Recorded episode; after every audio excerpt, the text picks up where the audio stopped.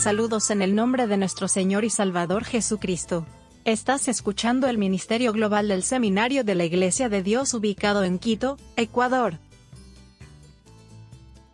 Amigo, estás escuchando nuestra presentación del libro La imitación de Cristo. Esta obra teológica fue escrita alrededor de 1418 por Thomas A. Kempis. Este libro tuvo un impacto profundo en el joven John Wesley e influyó en su pensamiento en la línea de la santidad antes de su conversión. Fue escrito para ayudar a los cristianos serios en la búsqueda de la santidad en una época en que la santidad estaba confinada al monasterio.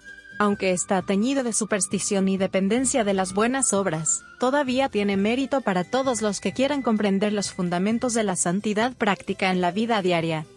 Para comodidad de nuestros estudiantes, nuestra presentación de este trabajo teológico se divide en cuatro libros. Se presenta un capítulo por podcast. Algunos capítulos son muy cortos, otros son largos, pero cada capítulo presenta un tema único en la búsqueda de una vida santa. Imitación de Cristo. Tomás de Kempis. Libro primero. Contiene avisos provechosos para la vida espiritual, capítulo 1. De la imitación de Cristo y desprecio de todas las vanidades del mundo. Quien me sigue no anda en tinieblas, dice el Señor. Estas palabras son de Cristo, con las cuales nos exhorta a que imitemos su vida y costumbres, si queremos ser verdaderamente iluminados y libres de toda ceguedad del corazón. Sea, pues, todo nuestro estudio pensar en la vida de Jesús. La doctrina de Cristo excede a la de todos los santos, y el que tuviese su espíritu, hallará en ella maná escondido. Más acaece que muchos, aunque a menudo oigan el Evangelio, gustan poco de él, porque no tienen el espíritu de Cristo. El que quisiere, pues, entender con placer y perfección las palabras de Cristo, procure conformar con él toda su vida. ¿Qué te aprovecha disputar altas cosas de la Trinidad, si no eres humilde, y con esto desagradas a la Trinidad?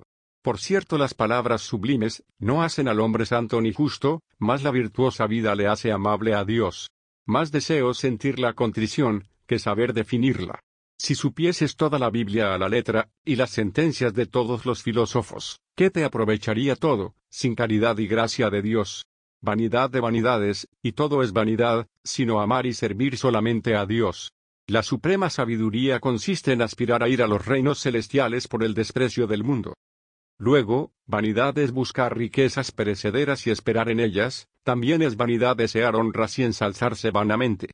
Vanidad es seguir el apetito de la carne, y desear aquello por donde después te sea necesario ser castigado gravemente. Vanidad es desear larga vida y no cuidar que sea buena. Vanidad es mirar solamente a esta presente vida y no prever lo venidero. Vanidad es amar lo que tan rápido se pasa, y no buscar con solicitud el gozo perdurable. Acuérdate frecuentemente de aquel dicho de la Escritura, porque no se haría la vista de ver, ni el oído de oír.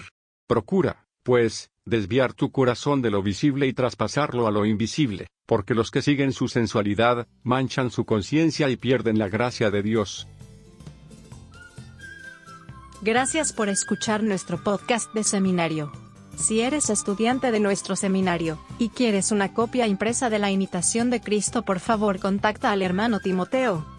Únase a nosotros la próxima vez para obtener más enseñanzas cristianas maravillosas.